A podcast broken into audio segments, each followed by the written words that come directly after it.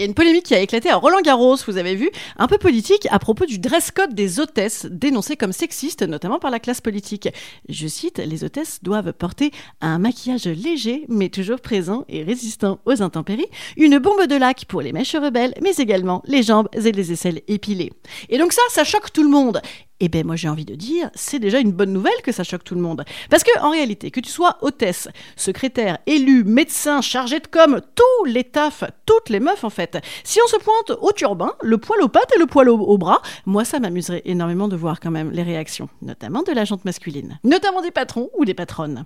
Donc oui, c'est sexiste de demander ça aux hôtesses d'accueil de Roland Garros, et oui, c'est sexiste de demander ça à toutes les femmes en fait. Les seuls boulots où tu peux être peinard pilosivement parlant, euh, c'est si tu bosses dans une ferme auto suffisante dans le Larzac ou dans une ONG de sauvegarde des lapros sauvages.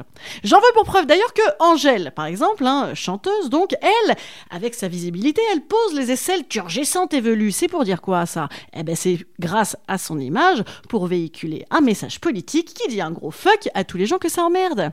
Et moi, j'ai lu que la génération de la mienne et les générations plus jeunes, on commence à dire bon, écoute, le poil, en fait, c'est quand même une, histoire personnelle, on choisit ce qu'on veut, et puis de toute façon, on commence à s'en foutre. Ouais, mais si c'était vraiment normalisé, on ferait pas des selfies le point levé, et on ne ferait pas tout un foin de notre foi qui dépasse de la charrette. Est-ce que c'est si personnel, en vrai, le choix des poils? Hmm, Je ne suis pas certaine. Il y a quand même une étude euh, de l'INSEE en 2020 qui révélait que 80% des femmes considèrent les poils comme un critère de séduction. Ok, ça, ça peut être personnel.